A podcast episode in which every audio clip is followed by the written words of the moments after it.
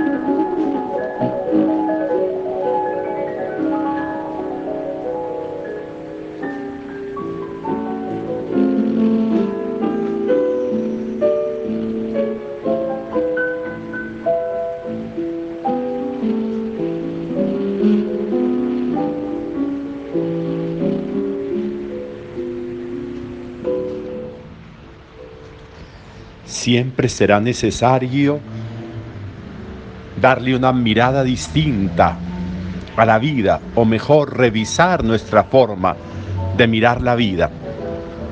Y será necesario, ¿por qué?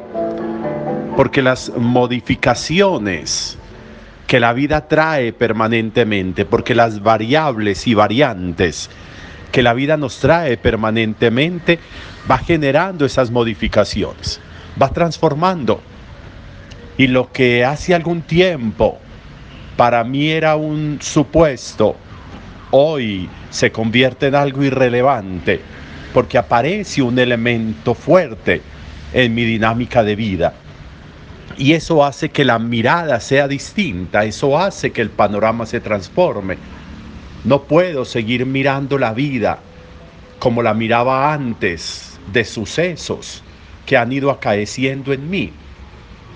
No es que varíen los eh, modelos de, de valores que rigen la vida, de estructura moral de la vida, de estructura espiritual de la vida, no es que se modifiquen, pero lo que sí se modifica es la percepción, lo que sí se modifica es la mirada, porque ya la mirada pone unos énfasis en otras cosas, el paso del tiempo, el paso del recorrido que hacemos, va modificando la mirada, porque va trayendo a nuestra existencia unos elementos relevantes, unas concordancias distintas, unas compatibilidades diferentes.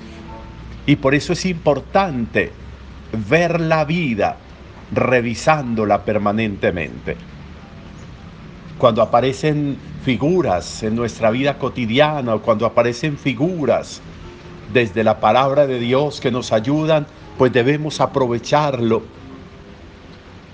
Jesús eh, va a clarificar eh, en su relación con los discípulos y le va a ir diciendo a los discípulos cómo ya es hora de que vayan relativizando las seguridades supuestas en bienes materiales o en afectos o en personas. ¿Cómo eso hay que irlo relativizando? Relativizando significa darles la importancia que tienen, no la preponderancia que tiene. Significa mirarlos como lo que son, unos recursos hoy que no sabemos si mañana están, unas posibilidades hoy que es muy posible que mañana no estén unas, eh, unas, eh, unos aportes hoy a la existencia que puede que mañana ya no estén. Y por eso tienen que ser relativos, no pueden ser imperantes, tienen que ser relativos. Las personas, las cosas, los lugares, los puestos, todo es relativo en comparación con la vida, lo que prima es la vida. Lo que prima es la altura del ser, lo que prima es el corazón y el alma y la mente. Lo que prima es la relación mía con lo elevado, con lo alto, con el cielo, con Dios. Eso es lo que prima. Lo demás puede estar o no estar. Esto sí tiene que estar. Y por eso yo necesito relativizar lo otro y ponderar esto. Y ponderarlo en la mirada de mi vida para saber en qué nivel de crecimiento y desarrollo espiritual voy en qué nivel de capacidad de afrontar con la fuerza de la fe las situaciones cotidianas. Eso es dar una mirada distinta a la vida. Por eso cuando aparece Dios donde Gedeón, Gedeón, los israelitas están viviendo momentos difíciles porque los madianitas los tienen acechados, los tienen perseguidos. Pero ese acecho y esa persecución va a servir para cosas muy importantes, no es para destrucción. Muchas veces lo que llega a nuestra vida, que nos tambalea, que puede que nos diezme algo, no llega para destruir, llega para enraizar, llega para fortalecer. Y cuando Gedeón le reclama a Dios, si, si somos tan importantes, ¿por qué nos abandonaste? ¿Por qué nos dejaste? ¿Por qué nos tienes doblegados ante los madianitas? Y Dios le dice a Gedeón, es que es usted el que va a liberar a Israel de los madianitas. Y le dice, y le dice de manera, de manera muy bonita, el Señor está contigo, valiente. El Señor está contigo, valiente.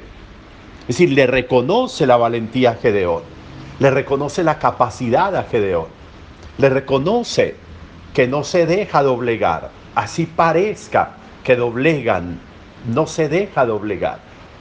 Y por eso pone a Gedeón y le dice, vaya usted, y yo voy a estar con usted. Esa es la garantía lo que sigue, en lo que sigue yo voy a estar siempre con usted. Usted va a ser consciente de que yo voy a estar con usted en lo que sigue. Y vas a liberar a Israel de los madianitas. Y eso hace Gedeón, y a eso se dedica Gedeón. Pero fue claro, incluso habló con Dios y le dijo a Dios y le reclamó a Dios. Pero Dios le respondió. Y luego Gedeón concluye que es verdad que estaba hablando con el ángel de Dios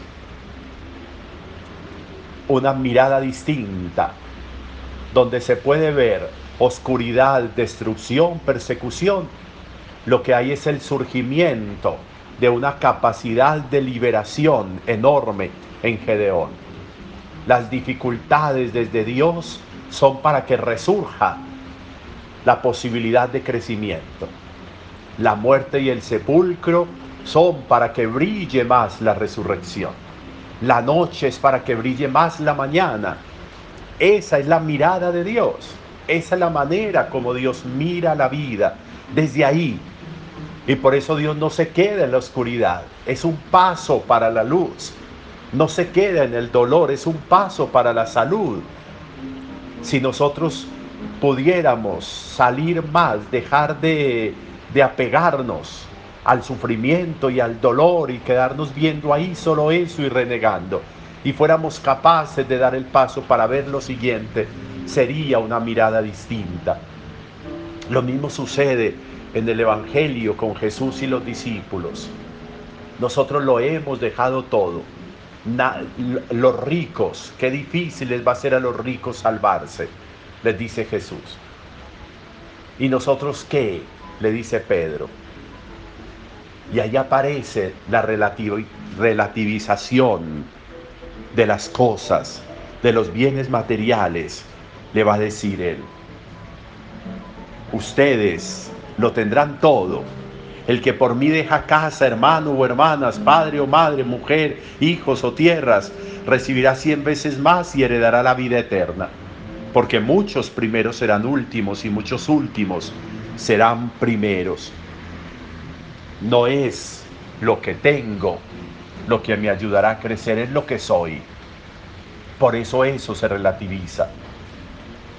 Y por eso lo que le dice Jesús de los ricos, no el rico por ser rico se va a condenar y no el pobre por ser pobre se va a salvar. Porque hay pobres obsesionados desde la pobreza y hay ricos que solamente viven de la riqueza. Y eso es lo que compleja, eso es lo que enreda la vida.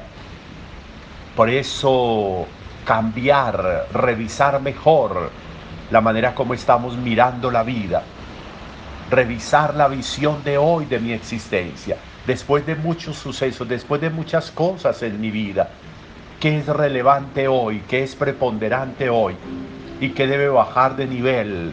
Eso, eso o esas cosas o esas personas que yo tenía en un nivel tan alto y que ya tienen que ir siendo relativos, porque ya lo que va llegando es distinto.